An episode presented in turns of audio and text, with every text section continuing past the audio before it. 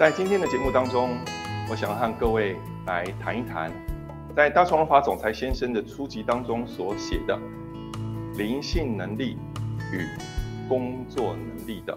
两全的重要性。幸福科学作为一个源自于灵言、源自于主爱尔康达林所讲述的各种各样的这个佛法真理所这个建立的这个诶宗教团体，诶虽然说是诶源自于灵言的这个宗教团体。但是，呃，如同各位呃观察，如同各位所阅读的诶诸多大众荣华总裁先生所我书写下的很多有关于工作方面，呃人际关系的提升，诶家庭关系的维持，或者说经济诶问题的解决，呃疾病痊愈一方面相关的这个呃教育，您应该就可以知道，幸福科学也是一个非常也重视知性的诶宗教团体。诶，在至今现有的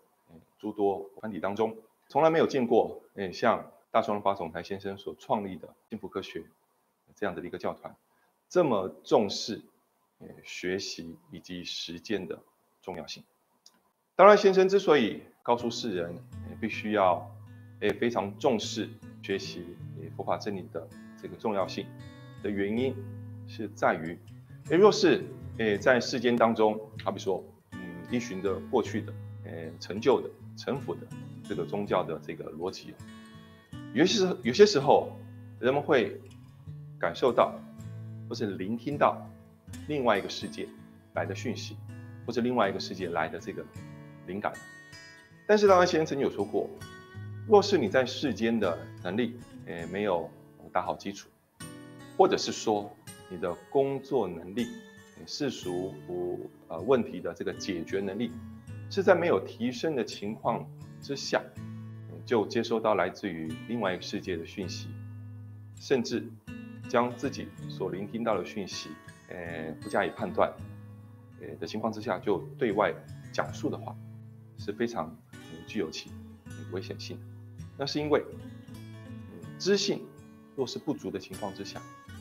你就没有办法去判断到底。你所聆听到的讯息，聆听到的言语，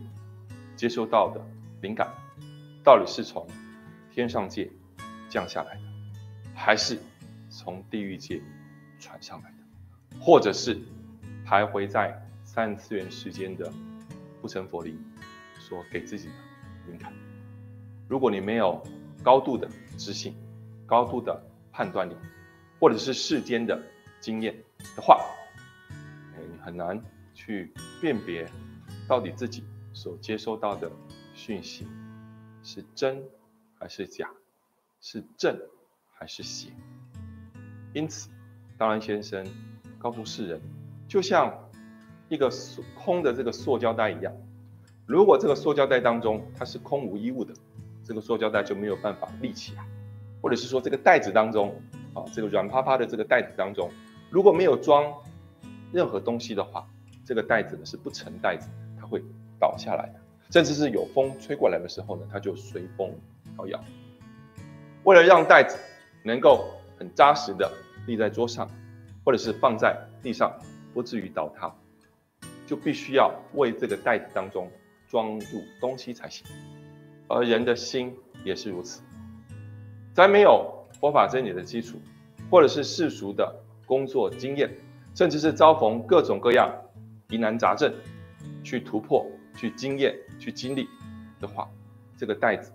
名为心的这个袋子呢，有可能是什么？是空的。在这种空的情况之下，接收到来自于另外一个世界的声音的话，如果运气比较好，如果心是清净、是干净，那么所接收到的这个讯息，可能就是来自于清净或干净的那个世界所传来的这个内容。然而，若是在事件当中，在工作上，在学业上，在家家庭上，并没有那么多的经验，或者是并没有那么高的这个知识，跟他人相比，觉得自己好像，嗯，比不上人家；跟自己过去相比，好像又觉得自己没有长进多少。在这种情况之下，若是听得到、听到了另外一个世界来的讯息的话，就必须要更加的留意才行，因为那意味着。你绝对不会得到比自己的悟性、知性更高的灵性的声音，听不到的，因为根据吸引力法则，根据波长同动的法则，所以大家先说，工作能力啊，也就是知性啊，知性方面，跟灵性能力这两方面必须要两全才行，两两全才行，不是听到了某些声音，或者是说你会算学到了一些术。好比说风水，好比说紫薇，我说塔罗牌，我算命，算那个命，这个叫做罗盘啊。可是你在世间的，比如说工作经验呢，工作能力啊，或者是说再进一步的说，你是否是一个品德高尚之人，在他人眼里你是什么样的人？询问此人意见的时候。他都能给给出非常有见地的这个处方签，或者是询问此人的时候，他总是讲一些摸不着边际、虚无缥缈的内容，尽是讲一些自己过去的经验谈，但是都没有根据佛法真理的这个基础的话，在这种情况之下，谎称，或者是说误以为自己好像已经觉悟了，听到了好比说高龄的声音。就曾经有遇过这样的一个朋友，他觉得自己可以跟佛陀进行对谈，他把佛陀的话语透过所谓的灵言的方式把它写下来，可是可能吗？那是不可能的事情。为什么？如果你能够听得到佛陀的声音，那就表示你已经是佛陀的境界。所以在世间当中，特别是在宗教团体修行里面，对于觉悟不能够虚假，对于在教育当中没有讲述过的这个内容，你不能够讲述，不可以讲述，甚至是尽可能的避免，就跟他人说，你听到了什么样的声音，你感受到了什么样的灵感，甚至非常有针对性，非常有这个叫做 yes or no，你必须要这么做，或者说你不可以这么做，因为我所听到的声音是这个样子，那是非常非常危险的，所以为了要避免。这件事情发生，必须要像乌龟一样，一步一脚印的往前迈进才行。往前迈进的意思是指，在觉悟上要往前迈进，踏实的往前迈进；在工作能力上面的累积上，也是一步一脚印的，踏实的，一步一步一步一步，一步一步的往前迈进。若是你省略了。这个往前往前迈进，自认为自己有在修行，很快的能够听得到另外一个世界的声音，那是非常危险的。在幸福科学的教育当中，明确的指出，这个是非常非常危险的。即便是幸福科学的出家的这个职员，也从来不会说，我听到了谁的声音，他叫我跟你说这样做会比较好。在大专先生教育里面，称为这叫做迷你教主，是非常不被允许的事情。灵性能力是在谋求觉悟的过程当中所附属而来的，但即便具备了灵性能力，也绝对不可以把这个当成是装饰自己，或者是说把它作为是弥补自己在世俗世界当中。没有获得的这个成就感，如果是这样子的话，这个心就失去了纯粹性，这个心就不再是干净的。在心没不是纯粹、不是干净的情况之下，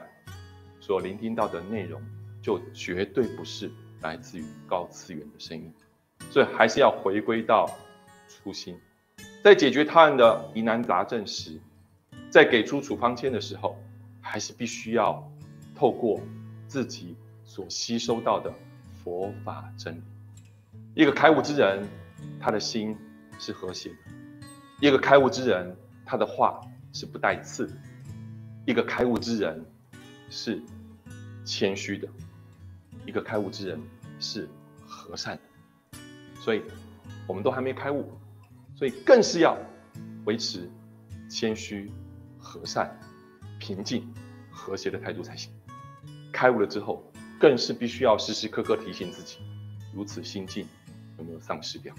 所以透过实践、学习佛法真理，一步一脚印的往前迈进，在实际的生活当中去累积成功的小经验，渐渐的这些小的成功体验就会成为自己的自信。于是乎，这个自信燃起来之后，你就能够得到程度更高的这个灵感下来。而且这个灵感呢，并非是去做这个，去做那个。这些灵感通常都会跟你讲，不要做这些比较好，比较保守一点，明白吗？天上界的这个灵感，它都会叫你，如果真的是高次元天高次元的灵感的话。它是比较踏实的，一波一波的，不是那种冲啊冲啊冲啊，或是告诉你说，哎，你就你去告诉人家，这个人不能做这个事情要做，不能够这样做，一定要那样做，这不是高次元灵感。我不会说，